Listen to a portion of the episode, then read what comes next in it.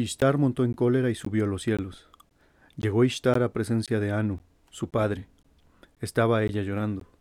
En presencia de Antu, su madre, fluyeron sus lágrimas.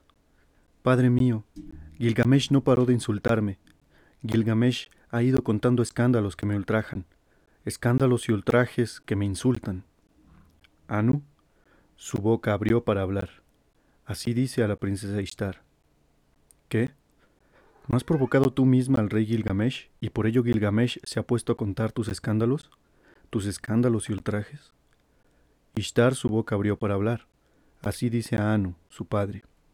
Padre mío, entrégame por favor al toro celeste para dar muerte a Gilgamesh en su morada. Si tú no me das el toro celeste, destrozaré el mundo del más allá a la vez que sus moradas. Lo arrasaré todo hasta el fondo. Haré subir los muertos para que devoren a los vivos, Haré que los muertos sean más numerosos que los vivos. Este, muy buenas noches. Ya saben que esto es Mitotero, su casa de todos ustedes. Y bueno, este es el lugar donde todos somos amigos de un sujeto peludo. Estimado escucha, le pido por favor que no use esta conversación como fuente. Para realizar algún trabajo escolar, estos perros pueden cometer algunos errores. Gracias. Bueno, este, el día de hoy ya ven que rompimos esa cosa de, este, de las de las secciones. Hoy queremos casi remakear este otro de nuestros este, capítulos que tuvimos hace en la temporada cero, que es sobre Gilgamesh y sobre Sí, habíamos, este, o sea, bueno, nuestra ambición, nuestra ambición era como hablar acerca del poema y su composición y todo eso. Y se se puede y pues vamos a ahondar un poquito en ello en este programa. Y de hecho, este hace en la temporada cero, este, pues este, más bien hablamos sobre el mito. Eh, es algo curioso porque esta vez este sabemos algunas cosas sobre el poema, pero el mito lo tenemos muy este olvidado, ¿no? algo así. De hecho, este acabamos de estudiar hace rato mucho para traerles este nuevo capítulo que tenemos algunas Notas, notas concisas, precisas. Ajá, como mis, este, mi obsesión por... Por dibujar penes en las, este, en las libretas de la gente. bueno, ah, eh, a, ver, este, bueno, yo, yo creo que sería bueno como empezar por ¿Qué pedo con el poema de Gilgamesh? A ver, todos conocemos, todos conocemos eh, o, hemos escuchado alguna vez y los que sigan destripando la historia, ese maravilloso canal de música acerca de mitos y ficciones, este, conocerán que eh, hicieron hace poquito una canción de Gilgamesh y más o menos cuentan, bueno, cuentan bastante bien la historia. De hecho, este, de hecho, incluso es de los este, de, las fuentes a las que más les podríamos este, remitir, por, así decirlo, porque pues de alguna forma este, lo cuentan demasiado rápido, demasiado este, bonito. Pues sí, es una canción, ¿no? Y es, que pues, 3, 4 minutos. Pues prácticamente es un corrido tumbado pero sumerio, ¿no? Ajá. Entonces, este, a ver, eh, conocemos a Gilgamesh. Sabemos quién es Gilgamesh, eh, más o menos tenemos una idea de que a lo mejor pudo ser sumerio. De hecho, incluso, este, bueno, en algunos momentos, este, pues, pusimos la, este, la, la cuestión de que muchos mitos, este, pues, son basados en personas reales de la antigüedad que vivieron en una etapa muy oscura que la historia, pues, no puede llegar a a descifrar tal cual, ¿no? Por ejemplo, pues este, vimos este, los mitos de, este, de Troya. Troya se sabe que existió. Se sabe que hubo un, este, un príncipe ahí que se llamaba Alejandro, o sea, Paris. Y este... O sea, Alejandro se puede traducir como Paris. No, más bien se llamaba Paris Alejandro. Creo ah, que este, el nombre real. Paris Alejandro Fernández. Ah, este. Ah, mírenlo. Desayunó payaso el. no es cierto, bro. ya, perdón. No. Este. Se sabe que hubo un personaje que se llamaba, pues, este, más, ah, perdón, este, para lo que, este, a lo, a lo, otro. Este, Alejandro es el nombre real que le dieron, este, los, los, este, los reyes de, ahorita sus papás, los reyes de Troya, y Paris fue el, este, el nombre que se, que se tuvo como pastor, ¿no? Bueno, de todas formas, este, ahorita no venimos a hablar de, este, de Paris Alejandro. Sino ah, chale, ya me dejaste este, intrigado. Ay, pues eso es lo bueno, porque así este, vamos a hacer otro capítulo sobre. Sobre, mi ah, sobre Paris y la Iliada, ¿no? Ajá. Y la guerra de Troya. Este, sobre el personaje de Paris, que es pues un personaje un poco hasta cierto punto infravalorado, pero bueno. Además es registro histórico, ¿no? es, que eso es, importante ahorita para la cuestión de Gilgamesh porque resulta que Gilgamesh aparece, efectivamente aparece en registros de los reyes de Babilonia y es como de los más antaños. Este, aunque, bueno, aunque él este, no, el reino en. Ajá, aunque también, este, por ejemplo, aparecen este, a Rómulo como el primer rey de Roma, pero pues de todas formas tampoco es como un dato tan, tan preciso. Hay, como una costumbre, ¿no? En, las. Em, también, pues, en, es, es, es algo muy normal en, digamos eh, civilizaciones o culturas antiguas, muy antiguas, esto de vincular con seres míticos un linaje, ¿no? Para también dar una especie de justificación por el poder que ostenta determinada familia, ¿no? Pues sí, bueno. Y dinastía. Entonces, pues, o sea, la gente puede decir así de, yo soy descendiente de Gilgamesh, güey, ¿no? Y, y, te chingas, ¿no? Y Gilgamesh, aquel al que tú le rezas, era mi papá y por eso yo soy tu rey, ¿no? Bueno, sí, en ese sentido tienes toda la razón. Y bueno, hay este, hay especulaciones, o bueno, no sé, ¿tú qué podrías decir al respecto de que Gilgamesh sí lo manejan como una persona tal vez histórica? Es, yo es más cercano a Jesús. En el sentido, bueno, tienes razón. En el sentido de que tiene un sentido histórico, o sea, tiene una... Existió una persona que se llamó Jesús y que vivió en... Ajá, pudo haber existido, o sea, eso, eso nadie lo niega. Bueno, es que más bien ahí sí... Y este se nota la influencia, se nota la influencia... Ah, bueno, de Jesús hay ciertos hay al menos dos testimonios de historiadores de la época que hablan de... De una existencia de una persona muy Un profeta, exactamente. No, no, deja tu sabia, sino un revoltoso que estaba mm, bueno, acá sublevando a los hebreos. Bueno, es que Lenin era muy estudioso y pues también era un revoltoso. ¿No? Pinche soviético. Es que le acaban de poner la Sputnik. No, a mí me pusieron la China. ah, mira, peor tantito. Este, pero. Mm, ¿Qué estábamos en lo de.? Ah, sí. El, eh, en ese sentido, Gilgamesh puede tener una naturaleza eh, como tal. Histórica. Histórica, pero es muy oscura. Antes que esté perdón que te interrumpa. ¿Saben que ahorita se me ocurrió que este, les puedo aconsejar de que cuando nos estén viendo, le pongan así la reproducción, así lo más lento que se puedan y les va a dar mucha risa escucharnos así. Sí, va a ser así como y le ponen este música de, de cantina. Una, música de banda así bien. No te preocupes por mí. Aquí todo sigue igual. Eso debe sonar muy chistoso en muy lento. Bueno, perdón.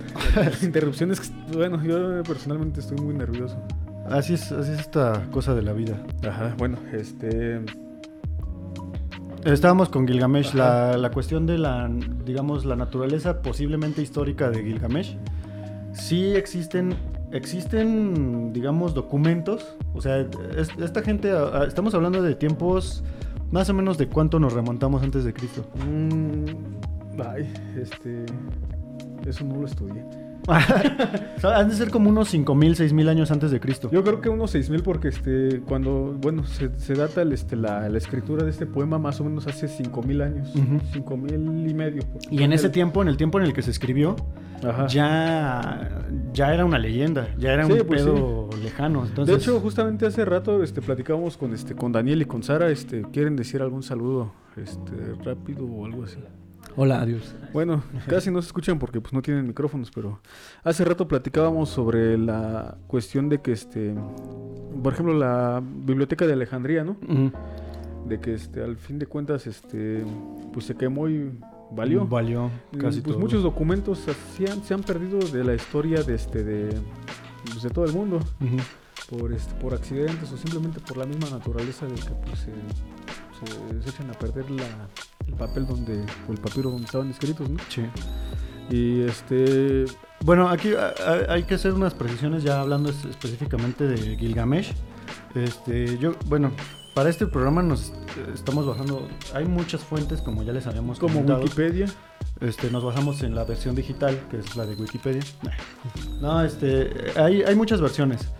Dentro de los mismos, digamos, antes de componerse o de hacerse como una especie de canon que fuera el poema, ya se, tenían versiones muy, muy fragmentadas, ¿no? Bueno, es que es, este, lo que iba de este, este poema fue descubierto.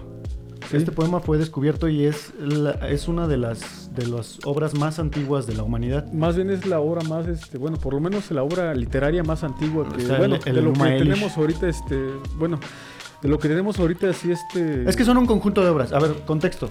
Esta, estas obras, este, este poema se descubrió bien, escrito en unas tablillas. La gente eh, de la zona de Mesopotamia, en los, este, ¿cómo se llaman? Este, ¿Sumerios? Los sumerios escribían, eh, como bien yo creo que hemos visto en clases de historia desde la primaria o, este, o así, pues es como conocimiento un poco este, popular la, primera escritura fue cuneiforme, ¿no? Con una, con una cuñita. Eh, escribían en tablillas de barro blando, ¿no? Y, hacían formitas y esas formitas pues eran su, forma de escribir. Entonces, eh, la ventaja que tienen las tablillas de barro con respecto al material de papiro y esto es precisamente su, su longevidad. O sea, estas, estas tablillas, a pesar de que pueden ser muy frágiles, también pueden resistir mucho si están muy bien cuidadas, ¿no? No tienen tanto problema con la humedad como tendría el papel.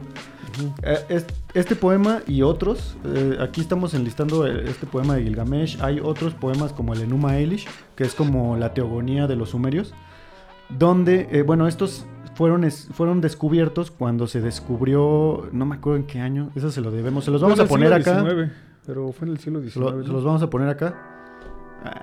Este, ya faltando el respeto. Sí, perdón, Este, les vamos a poner el, eh, en alguna parte del video el año en el que fue descubierta esta biblioteca eh, que formaba parte de un palacio de un rey llamado Asurbanipal, rey del mundo, rey de Asiria. Así dicen los colofones. Es que es, algo tan, tan bonito. O sea, cada tablilla, hagan de cuenta que imagínense unos estantes que estaban así, había un buen de tablillas como ordenadas, ¿no?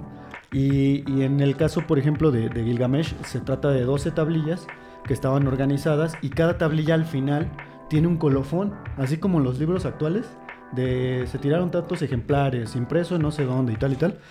Las tablillas tienen colofón y, dicen y dicen el autor y dicen este eh, a quién pertenecía la colección y demás, o sea, nivel de sofisticación, ¿no?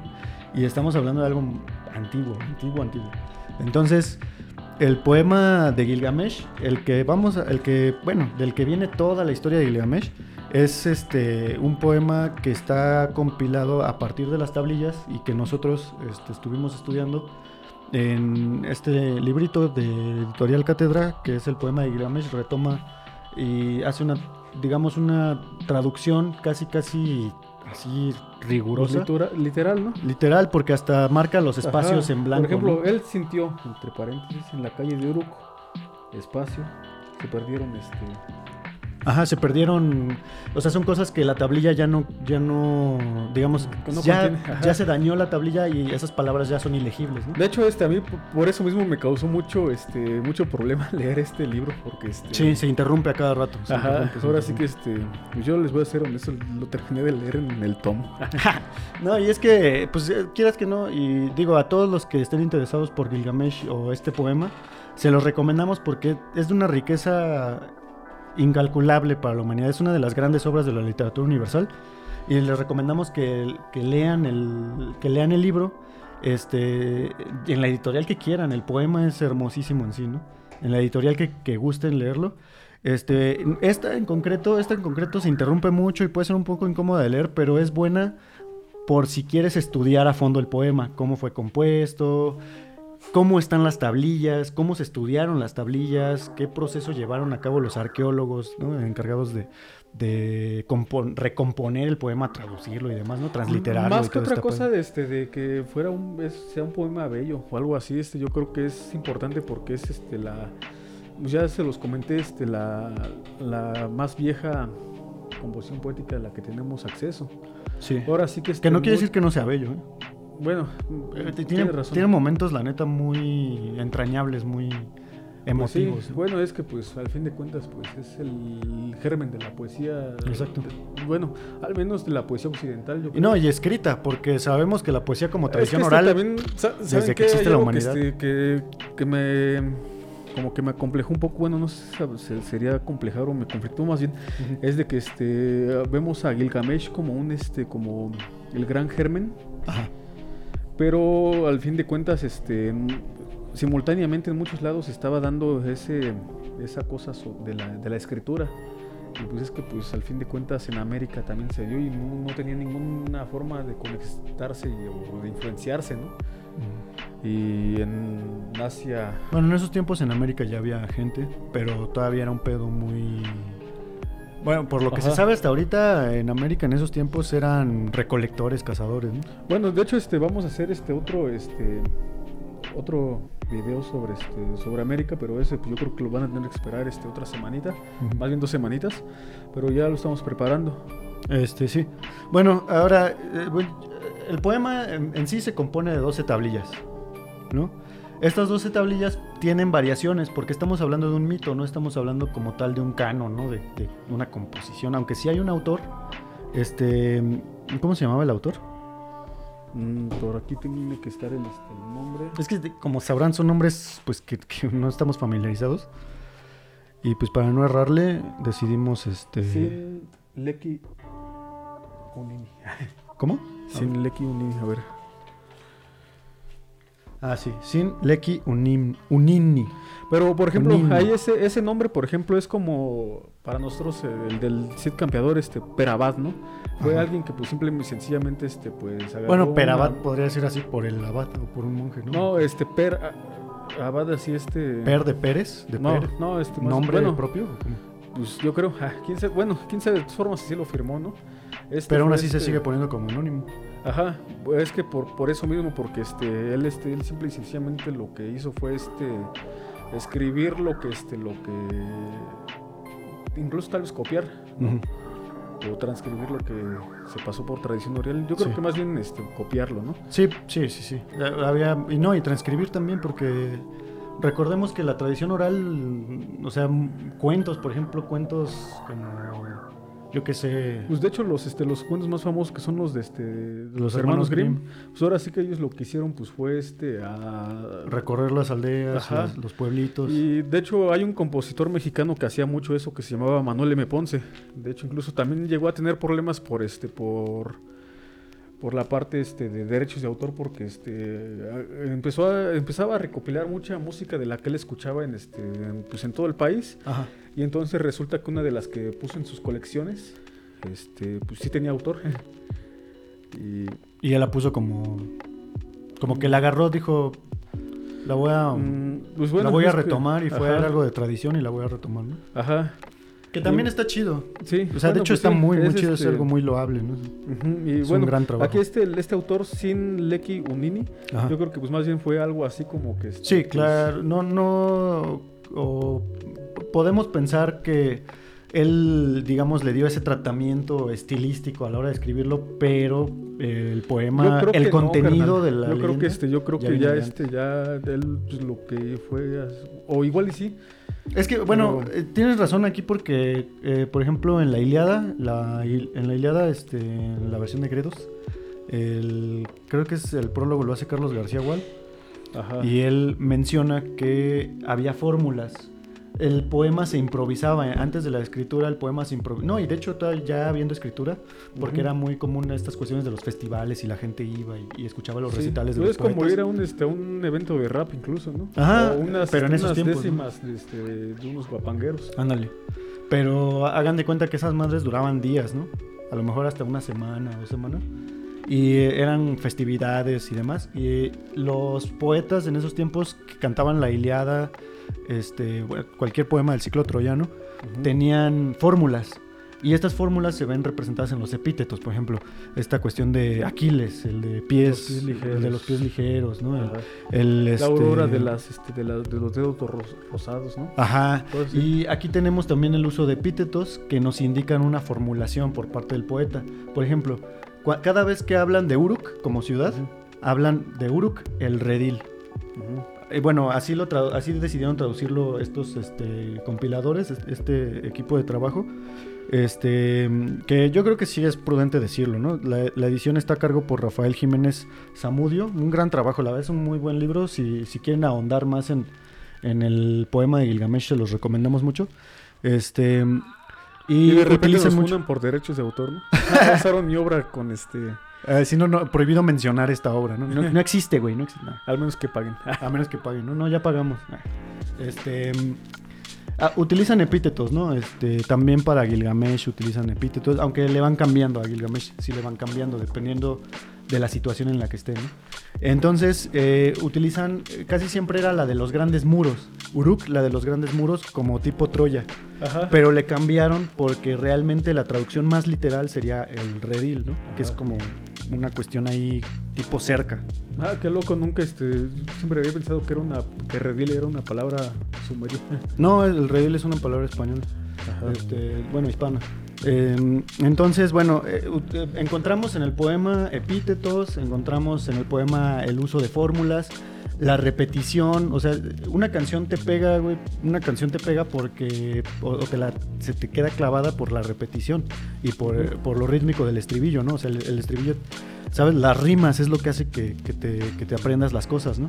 Entonces los, los poetas evidentemente utilizaban esto a su favor y, y jugaban con ello para darle también un sentido estético a la obra a la vez que fascinaban a la gente y ellos mismos se aprovechaban y no se les olvidaba. Hay algo este algo interesante que yo creo que no este no tiene tanto que ver con Gilgamesh, pero por ejemplo, durante pues, todo el romanticismo incluso este, más bien desde, el barroco hacia el romanticismo, o sea, siglos este 17 eh, sí es 17, ¿no? El barroco 17 al este al 19.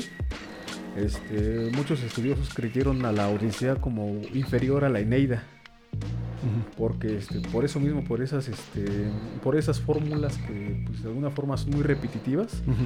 Y en cambio en la Neida, pues como fue escrita, pues ya este, pues tal cual fue escrita, ya este, este Virgilio pudo. Sí, en época romana. Ajá, ya pues este, bueno. Ya, ya la escritura estaba consolidada por lo Totalmente. Pero por ejemplo, ¿cómo empieza la Iliada, no? Canta o diosa la. Ajá, o musa o diosa. Y, y cada cada nuevo canto empieza igual. Y era la fórmula. Bueno, sí, sí, sí, cambia, dependiendo del tema de lo que se va a tratar el canto, ¿no? Incluso este pareciera casi casi como un este como una serie de televisión donde te quedas este así de que este en la en el mero este, en la mera parte de la batalla y ahí termina el canto. Supongo que era también de esa parte de de querer este el ganchito. ajá, o sea, pues, ahora es que como Sherezada no de que contaba La, la historia pero no la terminaba para para mantener al, ese sultán loco. Ajá, que, que, no, que la iba a ejecutar. Ajá. O sea, bueno, de ahí eh, las mil y una noches, en algún momento le vamos a hacer un video porque también es una maravilla. Sí. Pero, este, pues bueno, los que ya lo conozcan ya saben y los que no, pues los invitamos a leerlo. Pues bueno, este, yo creo que este... Ah, bueno, ajá, dimos ya como que una especie de paseo por lo que es la composición del poema, ¿no? Y, y cómo funcionaba en esos tiempos, este, cómo cómo está estructurado, está estructurado como les decíamos en 12 tablillas. Vamos a ir viendo poquito a poquito este, cada tablilla qué contenido algo importante que este que, mencionar es que pues los la gente de Sumeria y este bueno, en general este bueno, el creciente fértil, ¿no? Ajá. Están muy obsesionadas con este con el número 12. Fíjate que eso es algo bien como humano, güey. Ajá. Los números. Ah, pues sí. Es algo que, ah, la neta, yo quiero hacer un programa de, de mitoteo sobre números místicos, pero todavía necesito más fuentes, necesito investigar más, así que. Pero va a venir programa de números, de numerología y, bueno, no es lo mismo, ¿verdad? Pero de números místicos, números en la mitología, porque es algo que se repite. Ajá. Y este, bueno, al fin de cuentas, hablando de este, de, de Mesopotamia, que no sé, igual voy a decir algo muy, muy, muy sesgado. Pero se dice que pues Grecia es el este es el germen de la civilización occidental, pero yo creo que más bien fue Sumeria. Sí, porque digo, Sumeria está más en el lado asiático, ¿no? Sí, pero de todas formas, este ah, bueno, ah. está raro porque incluso lo marcan de que este, los sumerios ni siquiera son este, no son semitas, ni siquiera son indoeuropeos, sino son los sumerios son sumerios. Ajá, pero aún así pues influyó en toda la este influyó en toda la este la pues, toda esta toda la región de este tanto semitas como indoeuropeos como como que como africanos del norte. Bueno. Pues sí como dices el creciente fértil. Ajá. Y bueno este creo que este, creo que sí ya es este, hora de pasar este un poco al mito no a contar a ver entonces cuéntanos Rulfino quién fue Gilgamesh Gilgamesh El gran Gilgamesh, ¿qué era? ¿Qué hacía? Mm, pues es este. Gilgamesh es este un. es humano. Ajá. Una persona. Una persona. Un héroe. Un héroe. Un rey. Y posteriormente pasa a ser un dios. Ahora sí Eso que, está bien interesante. ajá, pasa Está a bien ser- ahora sí que mantiene toda este. todo, todo lo que. lo que es posible ser, ¿no? Mm, sí, ¿no? Pues sí, Bueno. lo, que, lo que podría aspirar Este, pues cualquier un- humano. Un ser humano, sí. Ajá, humano, A rey, convertirse en héroe y dios, ¿no? Este, bueno, este.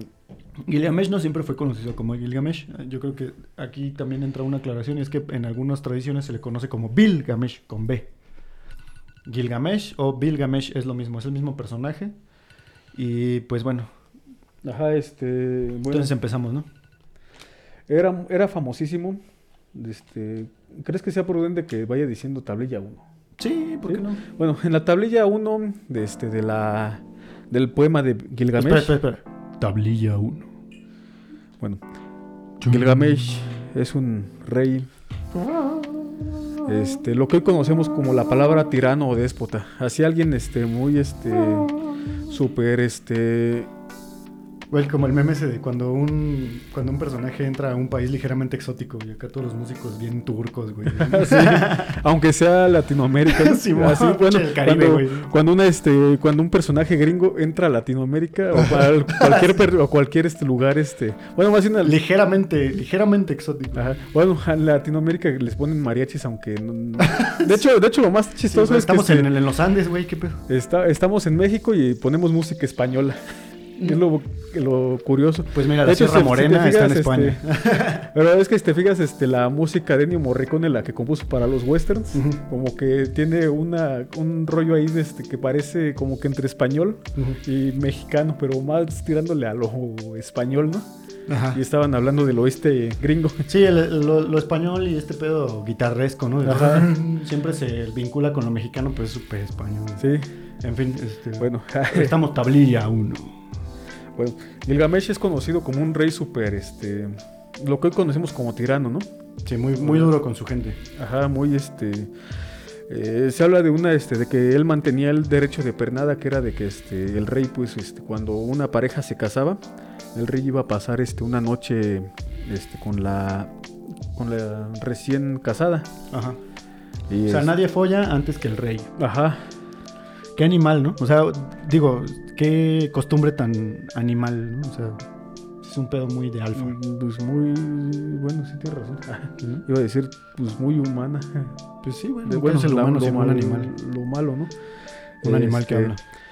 La- pues ahora sí que este, las, las morras de, de Uruk, es donde se desarrolla esta historia, bueno, parte, este, pues están, La mayor este, parte. pues están, este, están muy, este, muy espantadas de que, pues no, yo no quiero, este, pues yo, Mira, mira, Gilgamesh, sí estás muy guapo y todo, pero yo me casé con este güey, no te quiero coger a ti.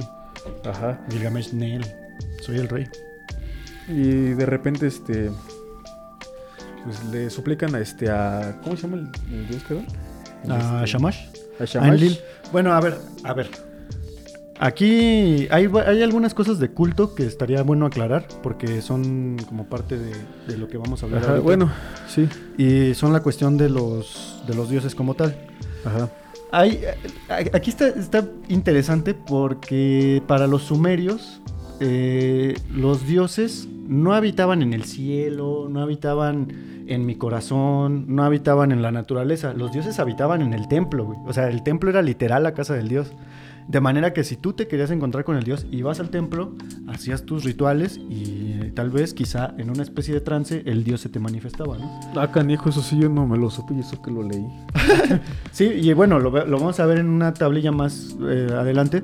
Este, porque, eh, bueno, para, para terminar este desmadre, ¿no? En, en- en- en esta época, la prostitución era parte fundamental del culto. No era una profesión de, de mujeres que no tenían otra forma de obtener ingresos, sino que era una cuestión religiosa, puramente religiosa, y las prostitutas eran sacerdotisas. Y precisamente el culto también, por parte de la sexualidad, también se manifestaba por parte del Bueno, de la este, sexualidad.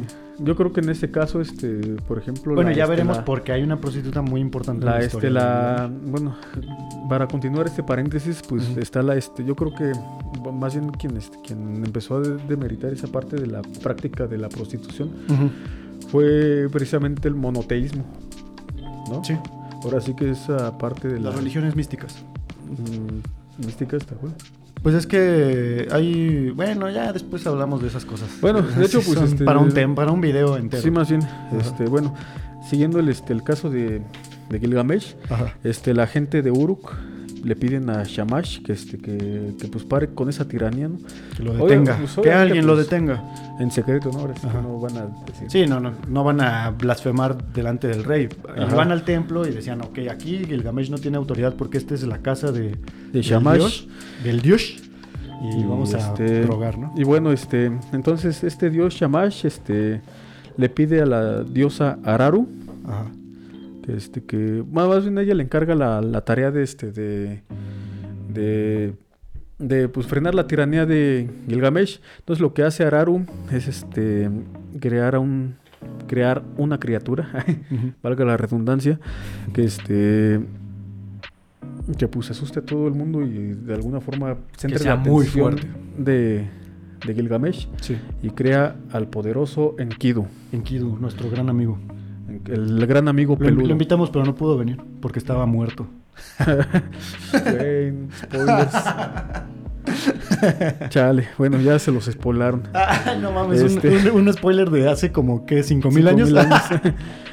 ya, ya es legal, Este, ya es legal. Bueno, este, entonces pues crea esta bestia. Y este, pues un pastor este, pues estaba ahí este, pastando con sus ovejas. Bueno, más bien las ovejas pastando. Sí, no, imagina. El pastor acá pastando, güey. Ajá. Y las ovejas así vigilando, no, no te vas lejos, güey. Y este. Las cosas eran diferentes en la antigüedad. Entonces le dicen, este. Pues vea hacia esa cosa. Esa cosa rara que se llama Enkidu. Ajá. Y pues espanta a sus ovejas. O sea, imagínense un- a un hombre eh, corpulento, grande, grande, alto. Imagínense a este a Jason. Ah, no, ese es el Gilgamesh. No, imagínense a Jason Momoa con pelo, así, pero pelo en todos lados. No, Y no con nada más la barba. Cuernos. Con cuernos. Porque en Kido siempre es representado con cuernos. Imagínense a un Jason Momoa. Es que esta es la historia de los dos Jason Momoas. O sea, El. Jason Momoa peludo, vamos a decirle este Cal Furro. Y, y el Jason el Jason Momoa lampiño, pero con barba, ¿no? Que es el, Gilgamesh. el gran Gilgamesh. Es que sí pusieron en esta. Que está raro. ¿no? Está, se, se no, chida se- la ilustración. A mí no- Es un- nunca me es un- terminó de gustar. Un Jason Momoa en toda regla, ¿no? Este, este, Pero bueno, entonces eh, estábamos con el pastor que Ajá, se ve a Enkidu, ¿no? A este ajá, hombre este, enorme. pues, como un este- Bigfoot, güey. Y pues se regresa a su casa bien, este, pues bien bajoneado, ¿no? Entonces, este, su papá, pues muy sabio, Ujú. este, le dice que pues tiene que, este, tienen Su que- mamá. ¿Su mamá? Ah, no, su papá del pastor. Ajá, Sí, sí, sí. su mamá, pues muy, su papá muy sabio, este, le dice que pues tienen que ver la forma de pacificar a ese, a ese ser Ujú. y que tiene que ir a Gilgamesh a, este, a, a, este, a, a- a ver qué, este, qué, qué solución le va a dar, ¿no? Pero la forma de solucionar el problema, pues siempre va a ser este, civilizándolo, ¿no? Civilizándolo. Y, eso, y aquí hay algo bien. Es una. Es más interesante, ¿no? Simbólicamente. Cómo, cómo civilizan a Enkidu. Este, pues este, Gilgamesh tiene dos sueños. Uno bastante extraño. Gilgamesh se realmente. la pasa soñando.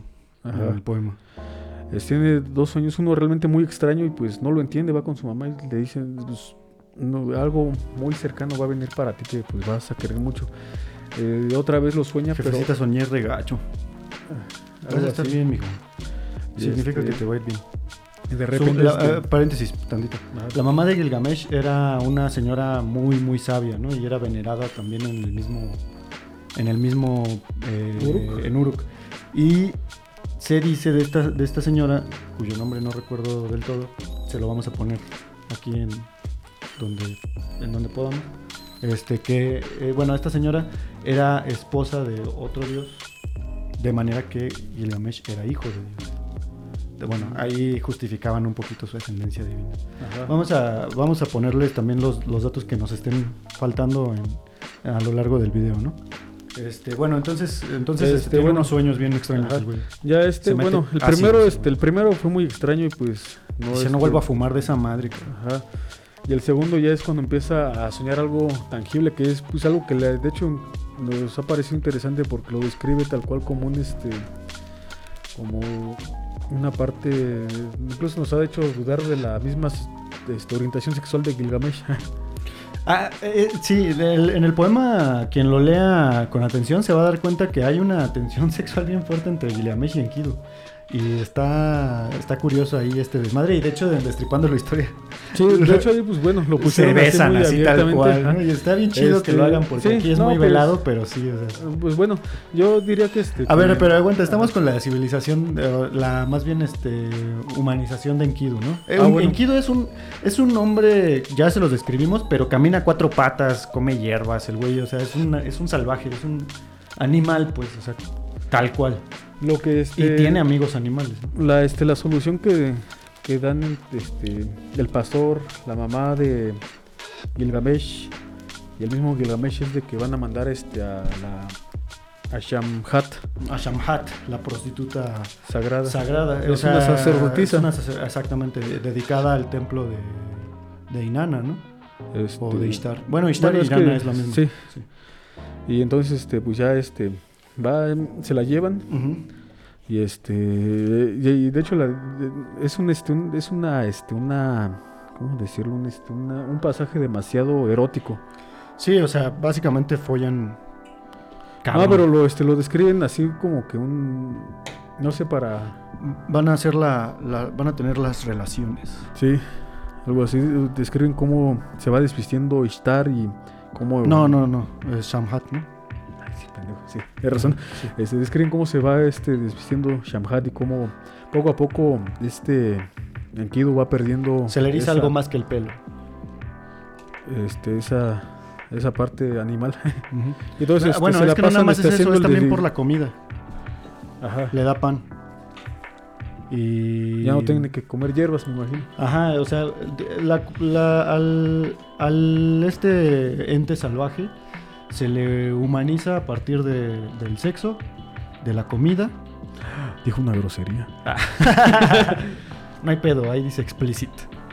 Este, del sexo, la comida y creo que también el alcohol, ¿no? Mm, sí. Creo que le dan vino, ¿no? no sé, es, la del tomo no aparecía eso. Pues miren, este, se lo dejamos aquí, pero son elementos inherentes a la, humanidad. O sea, el pan no, no es el pan no se da en los árboles, ¿no? O sea, se da la semilla con la que se, se, hace el pan, pero no se da el pan ya hecho, ¿no? Es todo un proceso que, imagínense el güey que inventó el pan, o sea, no, no pudo haber sido un güey, sino que fue una generación tras otra, tras otra de personas que estuvieron viendo cómo se comportaban las pinches este, semillas, bueno, las, las semillas, las masas y demás, y, vieron y experimentaron y demás, y al final hicieron el pan. O sea, es todo un proceso. Este, la, este, la primera persona que, este, que guardó su leche en un este en, el, en, una bolsa que pues es un estómago de este de, un animal una oveja y de repente cuando llegó estaba toda echada a perder que este no sé me imagino así de ah no quién se atrevería a probar algo que parece echado a perder pero ahí descubrieron el queso sí ahora sí que este y, ajá, el queso, el alcohol también, los fermentos. Sí, qué raro. Toda esta cuestión es, un, es una evidencia de la humanidad, ¿no? de la presencia de la humanidad. Entonces está bien chido cómo simbólicamente a partir de estos elementos humanizan o se, se humaniza a Enkidu. De manera que Enkidu aprende a hablar y todo, ¿no? Así como que güey. Normal. Y, ocurre algo cagado que es que los animales lo rechazan. Porque después el güey quiere volver así con los animales. Y después de haber estado con Samhat y, la, y los, los animales le dicen. ¿Qué? Pues no le dicen. ¿Quién te conoce? No pueden hablar. Lárgate. Pero con la miradita. Con la ah, mirada te dicen todos los animales. Ajá. Y, entonces, este, y entonces, pues ya este, pues total que, que terminan enamorándose, ¿no? Shamhat y Enkidu. y o Enkidu de Shamhat, porque Shamhat como que, pues dice, bueno, ya sabía que te ibas a enamorar, carnal. Ajá. Después de este, tremendo cogidón. Ajá. este, y luego este, ya deciden casarse, y Y de repente este Enkidu se entera que este, que del derecho de pernada de, de, este, Gilgamesh, y es ahí donde empieza el desmadre. Ajá, ahora sí que este va este ya regresan a la ciudad y este y va este no sé en la, en la versión que yo leí fue de que este de que Enkidun se entera y por eso se lo va a madrear. Sí. Aunque este, en otras, este, en otros resúmenes leí que pues más bien cuando se va este para, ya cuando se va a casar, Gilgamesh va, este, va por Shamhat. Y Enkidu pues se ofende muchísimo y pues se pelean. Sí. Y se pelean así de a lucha libre, güey. O sea, se agarran así. o sea, el poema describe cómo se agarran y se hacen llaves y se mandan a la verga volando, O sea, se pelean así, cabrón. El, hasta dice cómo hay un pasaje donde el, Gilgamesh planta su talón y con la fuerza y de la estabilidad que logra, voltea a Enkidu, ¿no? Entonces, como que logran una especie de igualdad de este, fuerza. Aquí, bueno, más Gilgamesh este logra detener a Enkidu que de por sí ya era bastante fuerte. Sí, pero bueno, aquí la cosa es de que aparentemente Enkidu pierde, ¿no? Sí, lo somete a Gilgamesh. Pero aún así, este, es la primera vez que Gilgamesh este, se. Ahí es donde se, ve besan fuerte. se conmueve demasiado Gilgamesh, este, y pues, ¿por qué estás llorando, amigo mío? Y ahí es cuando se vuelven compas. Sí. Después, este, Gilgamesh, pues entiende que, pues, este que violar mujeres en su noche de bodas pues no está bien y este pues se lleva 20 le caen varios 20 se lleva este a Enkidu a este a, su casa se lo presenta a su mamá y jefa este es mi mejor compa te lo presentaría como otra cosa, pero pues no. no está permitido, no está bien visto. No, no. ¿Quién sabe? ¿Quién sabe? Yo no creo, eh, yo no porque creo que este... la homosexualidad haya estado mal vista en. Eh, ahí, pues, la verdad es que sí, quién sabe, porque este. Ahora sí que este. Digo, no está mal. Es que, sabes que se habla con tanta naturalidad que hasta dices.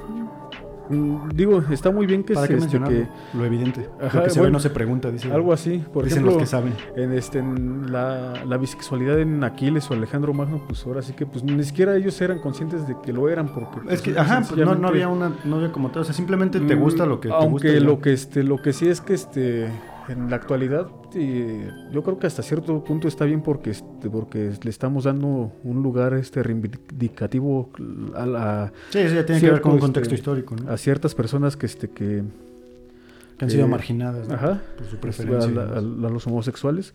Y está bien que, este, que los... Este, que, que, este, nos opcionemos en, creer, en crear estos personajes homosexuales. Abiertamente, ¿no? Ajá. pero lo que sí también, este, pero pues hay que saber que es una cuestión muy actual. Sí, exactamente. Este no, no se puede poner los valores de una época sobre otra. O sea, sería un error metodológico y de lo que quieras. Pues bueno, como... Hay que darle contexto a todo. Habíamos hablado en algún episodio, ¿no? Por ejemplo, en una película de Alejandro Magno del siglo XX, Alejandro Magno sale como pues un machote que tiene dos esposas en una película de Alejandro Magno del siglo XXI, pues sale como una persona que, este, que tiene que cumplir una función este, de dejar un heredero y que se casa y también está este, este, ama a Roxana, pero también tiene un este una un amor por este por por por Jared Leto. ¿Cómo se llama el personaje Jared? Este, justamente estaba tratando de pensar y este bueno, pues, es, este un allegado, ¿no? La cosa es que sí, o sea, van cambiando las películas conforme va cambiando también la moral de la época, ¿no? Este, en fin. Y las representaciones artísticas, ¿no? Aquí poemas, eh, pinturas, etcétera, ¿no? Entonces, este, bueno, para volver un poquito a acá a Gilgamesh, este, se hacen bien compas, se hacen los mejores amigos inseparables, ¿no? Entonces, los güeyes, este, como por una especie de tributo, quieren ir por Ahí, este, ahí, ah, bueno, ahí varía un poco al la principio cuando vayan al bosque, ¿no? Ajá, ahí varía un poco la cosa porque, este, por ejemplo, Gilgamesh pues encuentra en Enkidu un hombre fuertísimo que pues puede ser su gran compañero de Digamos que sí lo aguanta de peda y de este de aventuras, ¿no? Pero en Kido pues este pues todavía un poco su lado animal, ¿qué es lo que prefiere un animal antes de enfrentarse a una bestia? Pues prefiere no enfrentarlo ya. Ajá, exactamente. Ahora sí que eso de este de buscar conflicto pues es parte solamente cuando están acorralados, ¿no? Ajá, bueno, pero buscarlo es parte humano. Sí, sí. Claro. Entonces, este, lo que hace. Lo que sí este sabemos, y está documentado en el poema, es que cuando Gilgamesh vio a Enkidu, le dijo: Oye, güey, ¿eres metalero? Y Enkido dijo, no, güey, ¿por qué? Entonces este, metió su, su mano a la falda y le dijo, ¿y este, ¿Y este, este greñero? ah, no. Este, bueno, entonces, este, pues Enkido iba, este, pues iba bien espantado de la aventura, ¿no? Iba así como que, chale, este güey ya me está trayendo, este, a, al bosque y yo tengo miedo. No sé, no sé a qué nos vamos, a enfrentar. Y bueno, este, no superaré nunca lo del metalero. y entonces, este, pues Gilgamesh estaba tratándolo de animar. No, pues vamos, este, pues mira, es, este, es ir, este, es ir a echar desmadre, ¿no? Ajá.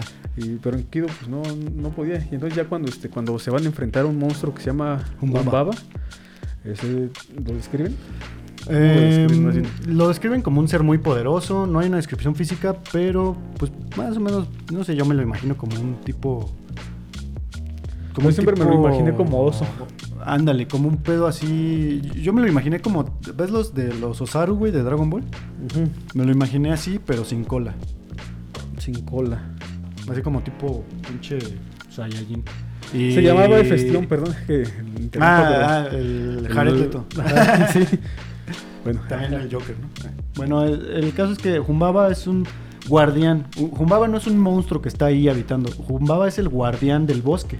Porque el bosque resulta que es un bosque sagrado. Entonces, hagan de cuenta que, bueno, Gilgamesh y Enkidu quieren madera de ese bosque, que son robles. Y ellos se, eh, digamos, se proponen, ¿no? Llegar hasta hasta las últimas consecuencias para conseguir la madera. Aquí podemos más o menos intuir que se está hablando de cómo eh, conseguían sus recursos los antiguos sumerios. Y bueno, entonces este, la cosa es que pues este Enkidu pues iba este, temeroso, pero este el Gilgamesh pues dándole ánimos, vente carnal, pues es puro desmadre, es puro coto, es este, te vas a divertir. Ah, es, es algo tranqui. Si te ofrecen drogas, te van a decir que siente bien padre te vas a divertir. Así dice la canción, bueno, quién sabe. y bueno, este, así pasa, ¿no? Y total que este, que cuando se enfrentan al monstruo este, que pues pensamos que es algo así como un osaru, ¿no? Dices, ajá. Este, bueno, nos los imaginamos así, no es que, es que no lo, no lo escriben, digamos, tan explícitamente, pero sí, pues entiendes que es un, un ser antropomorfo. Muy poderoso. Poderoso, pero medio bobo, ¿no? Así como tipo un ogro o algo así. Bueno, podría ser. Y entonces, este, ahí este. Pues, tiene cierto nivel de ingenuidad el pobre Humbaba, ¿no? Mm, tiene razón. aguanta, aguanta, aguanta. Yo creo que su ingenuidad va después. Y aquí lo interesante es que cuando lo ven, cuando ya por fin lo ven, Gilgamesh tiene miedo. sí, porque es que es un pinche. O sea, es un monstruo que. Y, este. Creo que ya lo dije, ¿no? Pero eh, hay que resaltar que es un guardián, no es un monstruo que anda ahí pendejeando. ¿no? Ah, no sé. sí, es un, es un guardián enviado por un dios. Ya veremos quién. Este. ¿Cómo se llama este? Que están peleando. este, no, más bien este, pero ahí este. Gilgamesh tiene miedo, ¿no? Pero ahí es donde en Kidu se le quita el miedo y este no sé, se revierten los papeles y ahora Enkidu es el que dice, no, pues no pasa nada, ya estamos aquí, vamos a derrotar a esta madresota. Sin miedo al éxito, papá. Ajá, y pues así pasa, ¿no? Y luego este... Este, pues lo derrotan. Pero está loco porque Jumbaba está a nada de matar a, a Gilgamesh. Ajá, o sea, Jumbaba es una madre que, aparte, no, no creen que con su fuerza física, ese güey tiene como poderes, ¿no? O sea, tiene una madre que le llaman anillos, que son como su protección que le dio un dios, el dios que lo mandó a cuidar el bosque sagrado, y este que es un robledal, hay que, hay que recordar, o sea, es un bosque de robles. Este, entonces. De hecho, este, principalmente esto, estos, este, estas gentes, bueno, estos güeyes, este, en Kido y Gilgamesh, pues de hecho van este al bosque precisamente por madera, ¿no? Van por madera. Este, sí, pues de hecho ya, ya más o menos lo especificamos, ¿no? Este, pero Ajá. Ah, la cosa es que este güey es intocable, o sea, es invencible Jumbaba porque hay unas, tiene como unos halos de luz, energía, no sé, yo me lo imagino así. Como lo esas... O sea, eh, ándale, como de Dragon Ball. Ajá, el, el, ki, ¿no? Que, que se ve del de, Goku cuando hace el Kaioken. O cualquier pinche poder. Transformación. Transformación, este, pero eso es precisamente, es que en el, en el poema lo describen como anillos, este, no me acuerdo qué adjetivo utilizan, pero son unos anillos que rodean a, a Humbaba, ¿no? El caso es que para que para que lo puedan derrotar le piden ayuda a un dios. bueno, el mismo este... el, dios Shamash que es el que siempre anda viendo por Gilgamesh, ¿no? Hasta bueno, ya veremos, pero hay un punto donde los demás dioses le dicen, "Oye, güey, calma tu pinche monstruo, ¿no? Ya ya ya nos está enfadando las bolas." ¿Sabes qué? Le vamos a dar un castigo, pero todavía no llegamos a esa parte. Entonces llega Shamash y lanza sus vientos. Uf, a la verga. Y con eso logra romper los, las protecciones de Humbaba. De manera que logran someterlo, ¿no? Ajá. Y Entre bueno, Gilgamesh queda, y- queda totalmente este. Pues vulnerable, ¿no? Ajá, sí, justamente eso yo quería decir. Ajá. Y entonces, este, pues él este, les pide por, por su propia vida, el, el este monstruo, Ujú. y Gilgamesh acepta. Y Enkidu hace que va a aceptar, pero pues no. Sí. Y sí, o sea, le hacen así como de... eh, O sea, eh, eh, Humbaba ruega por su vida, como ya dijiste. Y Gilgamesh dice, sí, carnal, no hay pedo. Y Enkidu dice, sí, carnal, no hay pedo. ¡Pum! Pues sí había pedo. güey. Y que lo matan. Bueno, Enkidu. Ajá. Enkidu mata a Humbaba. a- básicamente a traición, porque lo hace pensar que lo van a perdonar, ¿no? Pues yo diría que más bien como algo así como un juego, ¿no? Casi, casi del mismo Enkidu, así de, ah, sí. Ándale. Ajá, sí, sí, sí, de hecho. Y pues bueno, lo matan. Ajá. Entonces, pues ya se regresan los dos muy felices, ¿no? Por el río. Este, o sea, talan los árboles que quieren y se trepan en los troncos. Y pues como los troncos flotan, se van flotando con los troncos por el cauce del río hasta que regresan a Uruk, el redil. Y ahí este. Pues bueno, ya este, O sea, no les hemos dicho, este, pero ya vamos en la tablilla 5. Ah, es cierto. 6 más bien, vamos a empezar Ajá. la tablilla 6.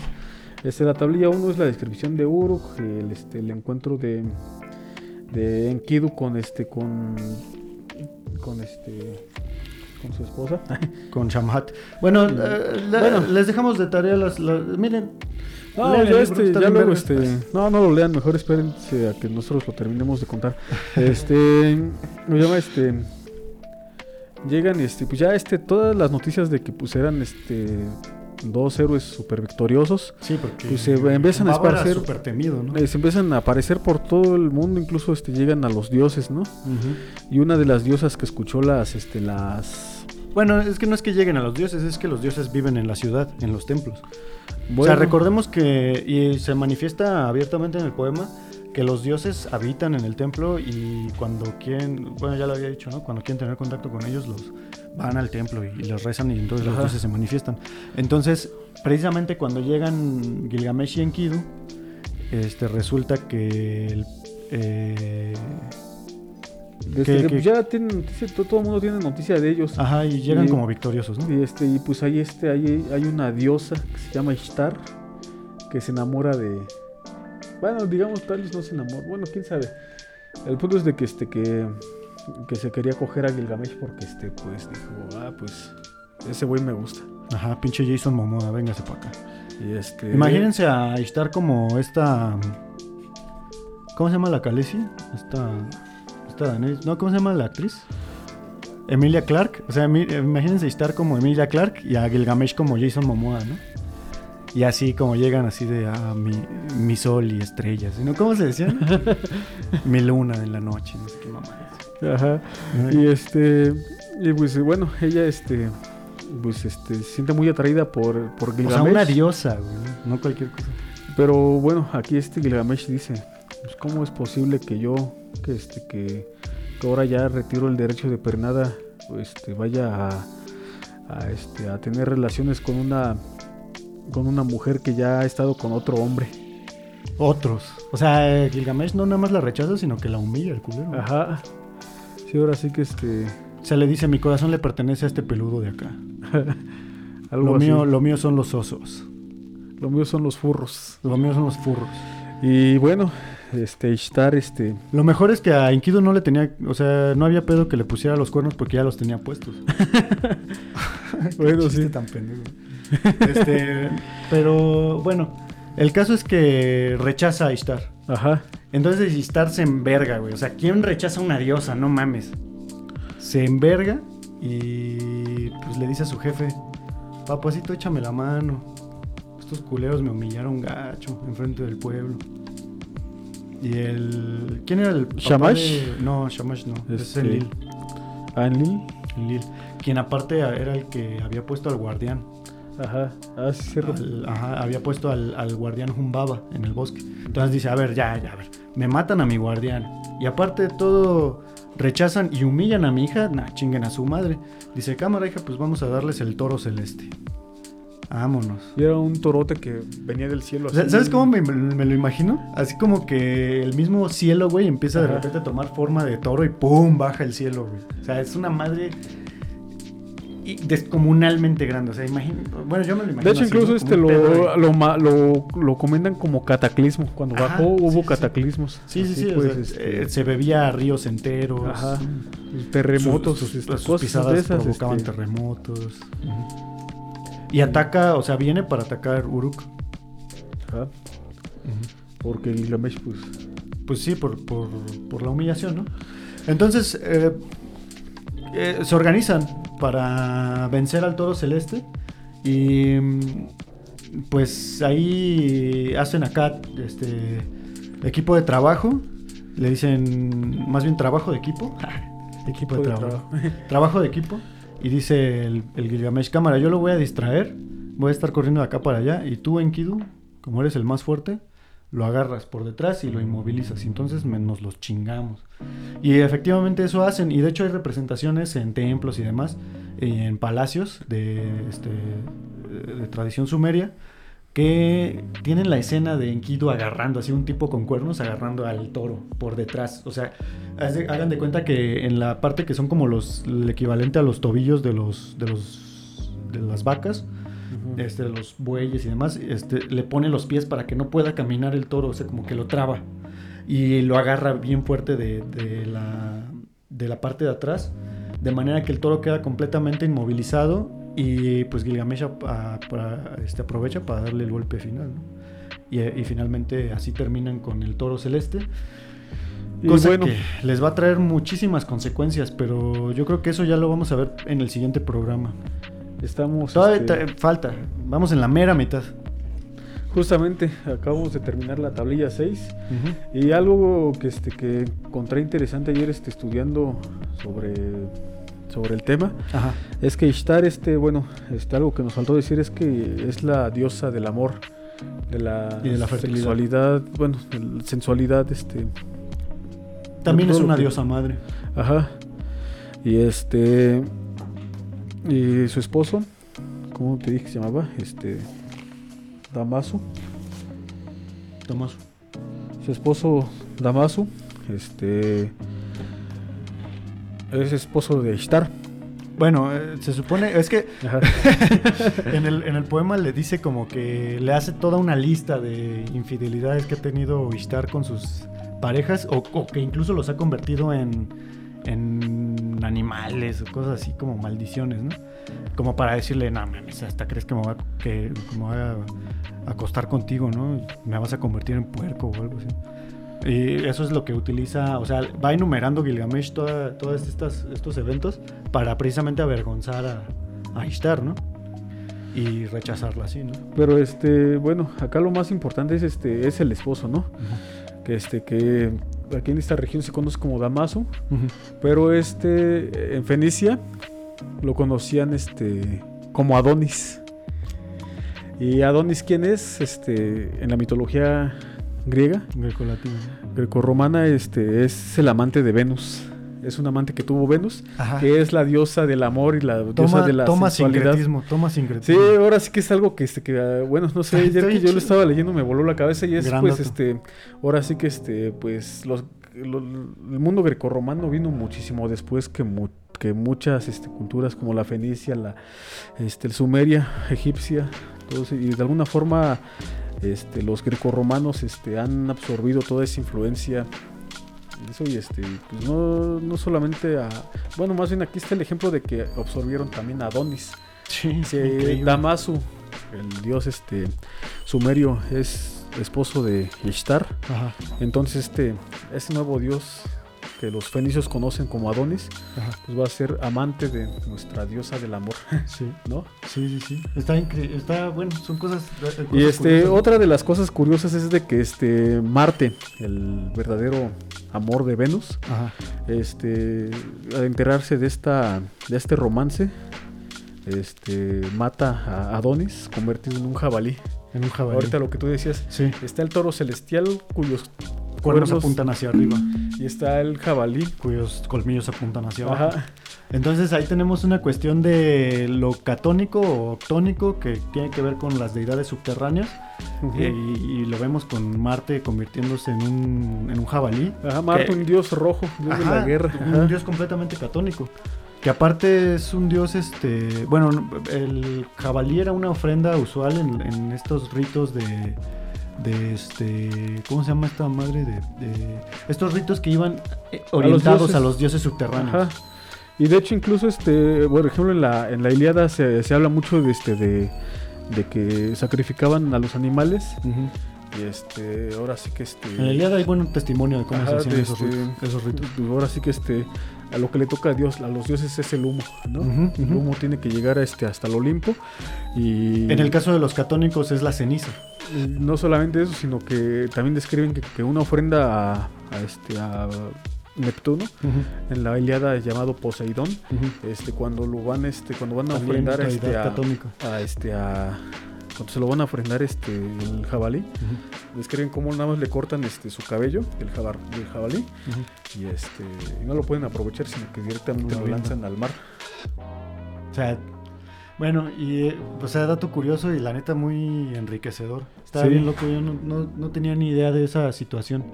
Este, pues bueno, hay este, perdón, este, pues hay otra deidad este que los grecorromanos tomaron de este del, Oriente cercano, que es el este la este de la que ya hemos hablado mucho, Cibeles.